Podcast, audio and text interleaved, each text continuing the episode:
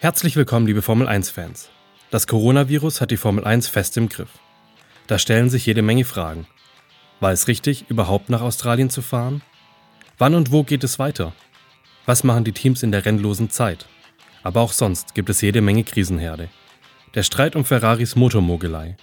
Der angedrohte Red Bull-Protest gegen den DHS-Trick von Mercedes. Die illegale Hinterachse der Silberpfeile. In der aktuellen Folge von Formel Schmidt gehen wir auf alle Themen ein und versorgen Sie mit den letzten News.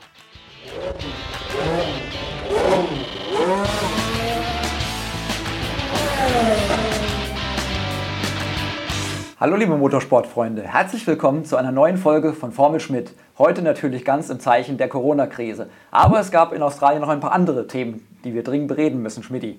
Aber erstmal natürlich das Thema, über das alle gesprochen haben, das die ganze Welt, sage ich mal, geschockt hat. Die Formel 1 ist abgesagt. Die Corona-Krise hat den Grand Prix-Zirkus erreicht. Ähm, es gab schon vor der Reise nach Australien ein paar kritische Stimmen. Hätte man nicht schon vorher, vor, der, vor dem Flug nach Melbourne sagen sollen, komm, wir lassen das, wir canceln die ganze Veranstaltung?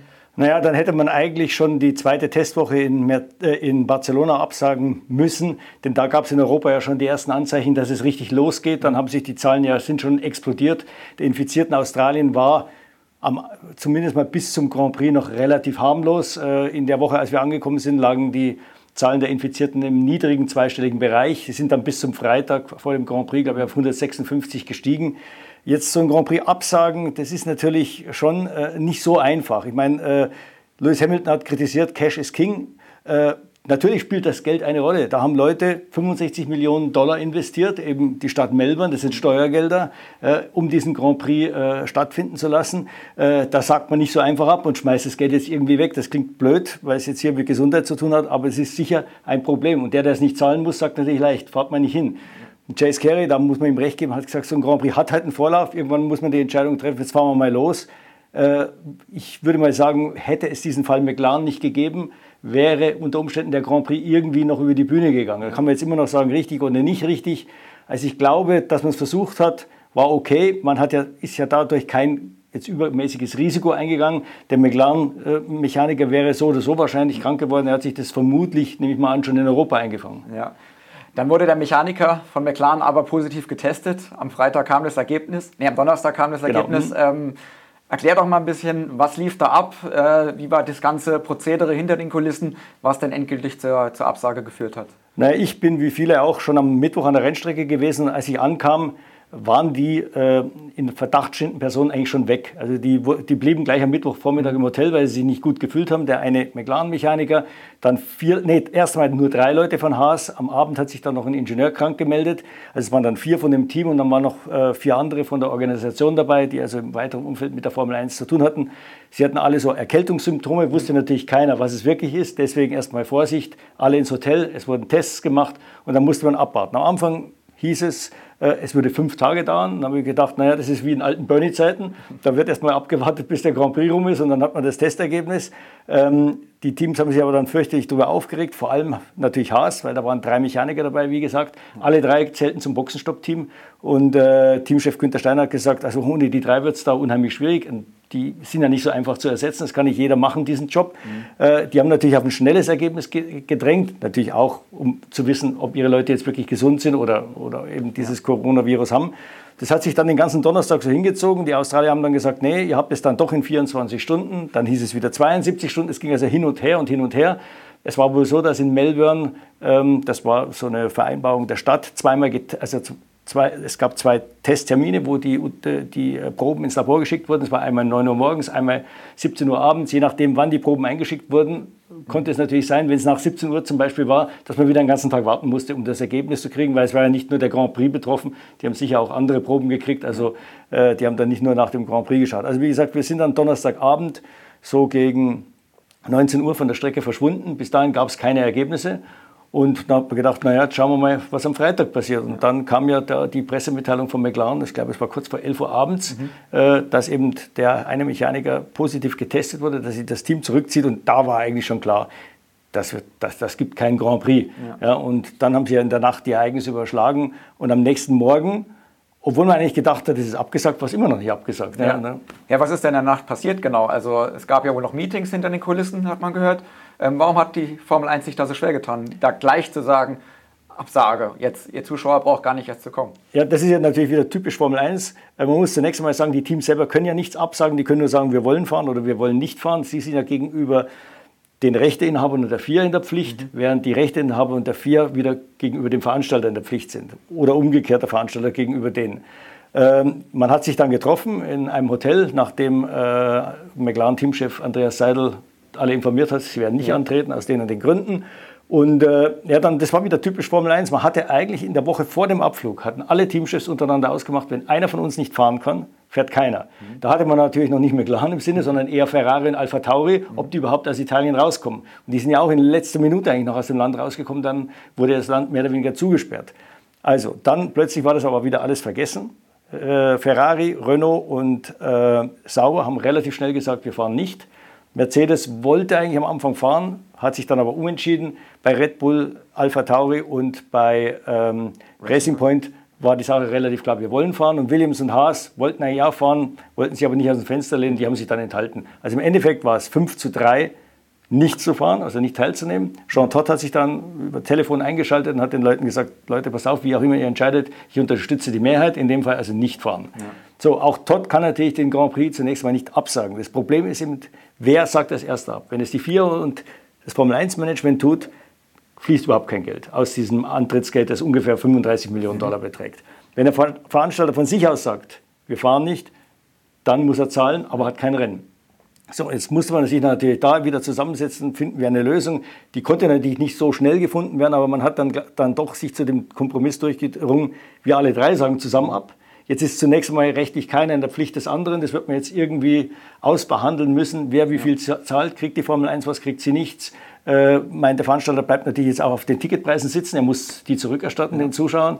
Also für den kann das eine ziemlich teure Nummer werden. Ja, und was ist mit den Teams? Denen gehen ja auch jetzt die Einnahmen verloren. Vor allem für kleinere Teams, finanziell angeschlagene Teams.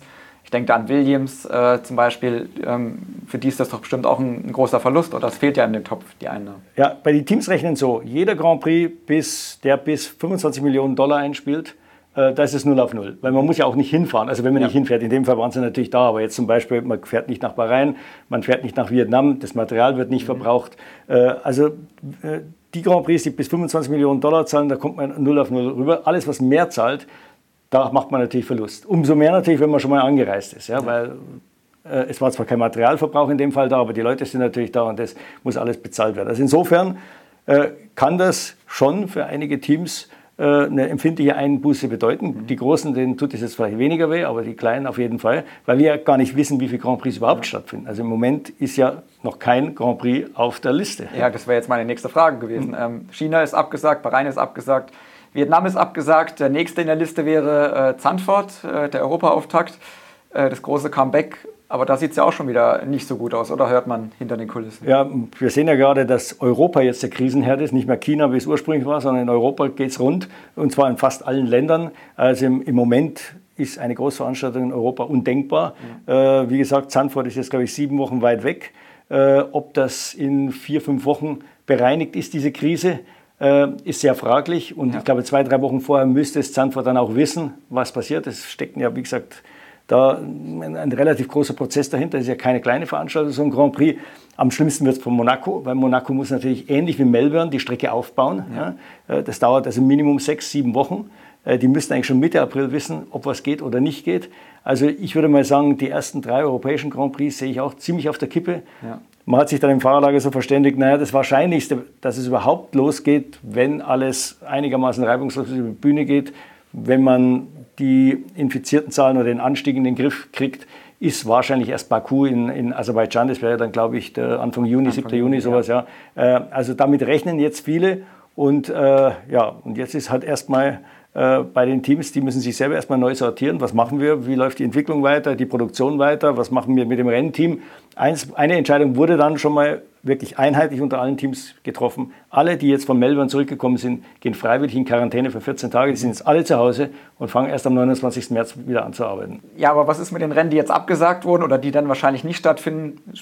Jetzt die Übersee-Grand Prix jetzt sofort und dann aber auch Zandvoort, Monaco, Barcelona. Kriegt man die hinten überhaupt nochmal wieder rein? Werden die nur verschoben oder ist eigentlich schon klar, dass die abgesagt sind komplett? Offiziell sind eigentlich alle Rennen, die ersten vier Rennen nur verschoben, wobei Melbourne von Cancellation, also von Absage gesprochen hat. Das mussten sie aber tun, haben sie gesagt, weil sonst hätten die Leute gedacht, naja, es ist für ein paar Stunden irgendwie verschoben oder einen Tag und dann geht es wieder weiter. Also sie wollten da schon klare Verhältnisse schaffen, dass die Zuschauer alle wissen, hier geht nichts mehr an dem Wochenende. Aber Chase Carey hat gesagt, wenn wir eine Lücke finden, hat auch Australien eine Chance. Das ist relativ illusorisch. Australien ist wie Monte Carlo so ein Rennen, wo man mhm. auffahren muss. Das dauert dort, glaube ich, sogar bis zu acht Wochen. Also ich glaube nicht, dass irgendwann mitten im Jahr der Albert Park wieder umgebaut wird. Und jetzt wird abgebaut, das hat man gesagt, die, die Strecke mhm. muss jetzt wieder abgebaut werden. Also für Australien sehe ich schwarz. Vietnam, Bahrain, da es Überseerennen sind, können die wahrscheinlich nur im Block irgendwo eingeschoben werden. Die einzige Chance wäre der August, die mhm. Sommerpause, äh, wenn es denn wirklich losginge in, in Baku. Was man auf jeden Fall machen würde, ist, wenn die drei europäischen Rennen gestrichen werden, und das würde man so spätestens Mitte April wissen, dann wird quasi in der zweiten Aprilhälfte die Sommerpause gemacht. Mhm. Sommerpause heißt, dann schließt die ganze Fabrik, also auch die Leute, die an der Basis arbeiten, dürfen dann nicht arbeiten. Ähm, so hat man die Sommerpause mal frei, da zwei Rennen reinzulegen. Jetzt so ein Rennen wie Spanien oder oder Holland kriegt man natürlich leichter rein, ja, weil man ist eh in Europa. Ich glaube, der letzte Grand Prix ist Ungarn vor der Sommerpause, der nächste ist dann Belgien, also das würde passen von der Reiserei her. Wie gesagt, mit Bahrain und Vietnam sehe ich eher schwarz. Es könnte natürlich sein, dass hinten raus noch irgendein Land aufgeben muss, weil vielleicht dort gerade die Corona-Krise äh, äh noch akut ist. Da könnte man dann zum Beispiel, wenn Japan sagen würde, wir haben keinen Grand Prix, da könnte man Vietnam zum Beispiel einbauen. Ne? Ja, aber hinten dran, hinter Abu Dhabi, noch was in den Dezember verlegen, ist das eine Alternative? Auch das ist schon, wird, wird auch schon diskutiert, wenn die Saison noch später losgeht. Es wurde sogar schon diskutiert, das bis in die 21. Saison reinzuschieben, mhm. falls es erst im August oder September äh, mit den Rennen losgeht. Das hieße dann keine 21. Saison, sondern quasi diesen Neustart erst 22. Mhm. Ich glaube, da werden jetzt viele Sachen diskutiert. Äh, dass man diese Saison gar nicht stattfinden lässt, ich glaube, das, das, will man auch nicht. Man hat jetzt mit viel Aufwand äh, 20 von diesen Autos hier gebaut, ohne ein einziges Rennen verschwinden ja. zu lassen. Ich glaube, das wäre zu viel des Guten. Ja. Corona war aber nicht das einzige Diskussionsthema in Australien. Es gab auch an den Autos einige äh, Punkte, die äh, ja, hinter den Kulissen heiß diskutiert worden sind. Ähm, ein Thema war noch äh, das, der Ferrari-Motor aus dem letzten Jahr. Ja. Da gab es ja schon über die Testfahrten, also am Ende der Testfahrten, äh, ja, große, großen Streit im Fahrerlager. Ähm, wie hat sich das Ganze in Australien entwickelt? Äh, Gibt es da noch eine große Fraktion, die, die, die von der FIA verlangt, äh, da Transparenz äh, offenzulegen? Ja, also erstmal muss man mal sagen, man hat gedacht, die Formel 1 hätte nicht schon genug Sorgen mit Coronavirus, aber da gab es noch jede Menge Kriegsschauplätze äh, nebenher. Äh, also als wäre man schon mitten in der Saison und es ginge um Leben und Tod. Äh, Ferrari war ein ganz, ganz großes Thema. Da gibt es natürlich nach wie vor die Verärgerung der Nicht-Ferrari-Teams dass Ferrari unter Umständen betrogen haben könnte. Man verlangt von der FIA Aufklärung, schon in zwei Briefen. Mhm. Beide Male hat Jean Todt gesagt, er kann nicht aufklären. Er hat ein Abkommen geschlossen mit, mit Ferrari, äh, in dem steht eben, dass man Stillschweigen vereinbart hat. Also selbst wenn es jetzt zu einem äh, Zivilprozess käme, kann die FIA ja nicht mal die Karten aufdecken, ja. sondern sie würde vertragsbrüchig. Insofern ist es für Ferrari eigentlich sagen wir mal so, geschickt eingefädelt für ja. ein bisschen Strafe. Da weiß man ja auch nicht, wie groß die Strafe ist. Das wollen die Rebellen natürlich auch wissen. Das ist jetzt mal das eine. Äh, wie gesagt, die Teams waren dann auch nicht zufrieden mit, dem, mit der zweiten Antwort von Jean Todt, die etwas schärfer war, weil man hat quasi Jean Todt äh, Amtsmissbrauch vorgeworfen. Der hat dann auch zurückgefeuert. Er hat gesagt, ja. es wird mit falschen Fakten hier äh, gespielt. Man hätte ihm vorgeworfen, er hätte Teams äh, äh dazu ähm, in Abu Dhabi dazu mehr oder weniger genötigt, nicht zu protestieren. Das Gegenteil sei der Fall gewesen, hat er gesagt. Er hat vor Zeugen einigen Teamchefs gesagt, protestiert, wenn ihr Beweise habt. Äh, das ist inzwischen auch von den Teams so bestätigt. Es wären andere Instanzen der FIA gewesen, die ihn abgeraten hätten zu protestieren. Also es geht hier hin und her. Äh, der letzte äh, Stand war dann, dass Mercedes plötzlich überraschend aus dieser Front ausgestiegen ist. Ich nehme mal an, da gab es auf höherer Ebene äh, Telefonanrufe. Ja. Zwei Automobilhersteller, die kratzen sich nicht gegenseitig die Augen aus. Das gleiche könnte noch mit Renault passieren, würde ich jetzt mal sagen. Das gleiche Thema und äh, vielleicht auch mit Honda, sodass dann Red Bull äh, die Krallen einziehen muss. Red Bull sind jetzt natürlich die, die am schärfsten mhm. gegen Ferrari wettern. Die sagen, uns sind 20 Millionen äh, Dollar verloren gegangen, Minimum, vielleicht sogar mehr. Unseren Mitarbeitern ist ein Bonus verloren gegangen. Mhm. Also äh, die wollen, dass da Ferrari äh, an die Wand genagelt wird und mal schauen, was jetzt noch passiert. Ja, wollte gerade fragen, was ist dein Bauchgefühl? Äh, Kommt es noch zu einem Prozess hinter den Kulissen oder verläuft sich die Sache im Sande? Äh, ich glaube, die Sache wird sich jetzt im Sande verlaufen. Jetzt ist eher mal Ruhe. Die Teams haben andere Sorgen. Und äh, wie gesagt, ich nehme an, auch Renault wird vielleicht noch ausscheren mhm. aus der Front. Äh, vielleicht wird Honda dann auch Druck machen. Man kennt die Japaner. Die Japaner wollen eigentlich keinen Ärger. Die sind sicher nicht happy darüber, was da gelaufen ist. Und da hat jeder einen berechtigten Verdacht, dass da gemogelt wurde. Und zwar nicht nur ganz einfach gemogelt, sondern ja, relativ generalstabsmäßig, wie sich unser Freund Dr. Marco ausge, ausgedrückt hat. Das ist also, die Sache ist, hat einen unguten Beigeschmack. Ich glaube dafür, dass es für Sie schwer wäre, das zu beweisen. Jetzt muss man, das, das muss man noch ganz kurz sagen, die, die Situation ist insofern vertrackt. Eigentlich muss nach vier Statuten Ferrari beweisen, dass sie immer legal sind, waren. Ja. Das können sie sicher nicht. Ne? Das heißt, die FIA könnte sie eigentlich locker verknacken. Ja. Das Problem ist nur, wenn dann Ferrari vor ein Zivilgericht geht, dreht sich die Beweislast um. Mhm. Dann müsste plötzlich die FIA der Ferrari nachweisen. Und davor haben sie Angst. Ja. Sie haben Angst davor, dann auf die Nase zu fallen, weil ihnen dieser Test im Betrieb des Motors, also auf einem Prüfstand, den sie ja nicht haben, der fehlt ihnen. Ja. Nicht nur Ferrari war im Visier, äh, auch Mercedes äh, mhm. war ein, ein Nebenkriegsschauplatz, wenn ich mal so sagen darf. Gleich wegen zwei Aspekten, zwei technischen Aspekten am Auto. Fangen wir erstmal an mit dem Bremshutzen. Soll irgendwas nicht in Ordnung gewesen sein? Ja, also äh, Red Bull ist da zurzeit ziemlich aktiv. nicht nur bei Ferrari, sondern auch gegen jetzt Erzfeind Mercedes, sagen wir ja. mal so. Ähm, die haben entdeckt, eben anhand von Fotos auch, äh, dass äh, hinten die Radträger, dass Mercedes da so einen, ja, so einen Graubereich genutzt hat. Die haben äh, schon zwei, also eigentlich drei strukturelle Streben zwischen der Hinterradaufhängung und dem Radträger dazu genutzt, da nochmal einen, einen zusätzlichen Luftschacht mhm. zu ja, da ein bisschen reinzuschmuggeln und ja. der hat natürlich ganz zufällig die Luft in die Felgen und, und in die Bremsen geleitet an, an den Hinterrädern. Ähm, das ist ab einer Ebene von 160 mm über der Radmitte verboten. Äh, wie gesagt, es wurde entdeckt, äh, dann gab es eine technische Direktive. Mercedes musste auf die Schnelle umbauen, die hat nur vier Tage Zeit. Mhm. Die haben dann hinten eine Öffnung gemacht, die dann woanders hin abbläst, sodass sichergestellt ist, dass die Luft nicht äh, zur Felgenkühlung oder Bremskühlung äh, verwendet wird. Racing Point, wen wundert es, das gleiche Problem. Äh, mussten auch umbauen, da kam ja. sogar Andy Green, der Technikchef, am Donnerstag, der hatte die Teile noch im Gepäck, also es war wirklich letzte Eisenbahn. Ja.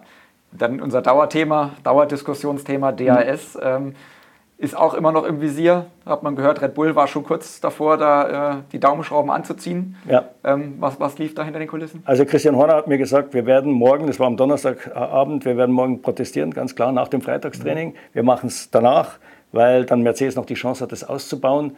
Äh, wir werden gegen das, das System protestieren, einfach um zu wissen, woran wir sind. Mhm. Äh, Ausgang würde ich jetzt mal sagen, auf, weil, die, weil so viel Politik jetzt mit reinspielt, fast offen. Ja. Es mhm. sollen also nicht alle bei der FIA jetzt begeistert sein, dass dieses System abgesegnet wurde. Einige schon, die wichtigen dann schon. Äh, aber da Mercedes ja zunächst mal in dieser Fraktion war, die auf Ferrari geschossen hat und auch auf die FIA, ja. äh, hatte vielleicht auch Mercedes ein bisschen Angst, dass vielleicht sich da das, die Meinung ein bisschen ändert, ja. Äh, da in letzter Minute. Und ähm, Toto Wolf hat dann eigentlich schon am Donnerstag entschieden, wir werden das jetzt hier nicht riskieren. Es war auch, äh, es, wie gesagt, es gab so viele Kontroversen und da waren andere Dinge wichtiger, eben gerade diese äh, äh, Corona-Krise, jetzt da auch noch äh, das drauf ankommen zu lassen. Ich glaube, ja. Mercedes hätte es da nicht getan, wie mir Toto Wolf ja. erzählt hat. Aber ich glaube, wenn die Saison irgendwann mal losgeht und sich das eingespielt hat, wird Mercedes sicher mal an einem Freitag riskieren, einfach um zu wissen, woran sind wir. Ja, ja, liebe Fans, es bleibt äh, spannend. Also spannende Frage ist natürlich erstmal, wann geht es überhaupt weiter? Aber wenn es mal weitergeht, äh, Nebenkriegsschauplätze haben wir, haben wir genug äh, hinter den Kulissen. Es geht auch hinter den Kulissen geht es natürlich auch gerade weiter. Und wir melden uns dann natürlich wieder bei Ihnen, äh, ja, wenn wir wissen, wann es weitergeht, wenn wir neue Informationen haben zur Saison, zu den äh, Rennen, was wird abgesagt und was nicht, kommt die nächste Folge Formel Schmidt. Äh, bis dahin verabschieden wir uns. Auf Wiedersehen. Bis dahin, Servus.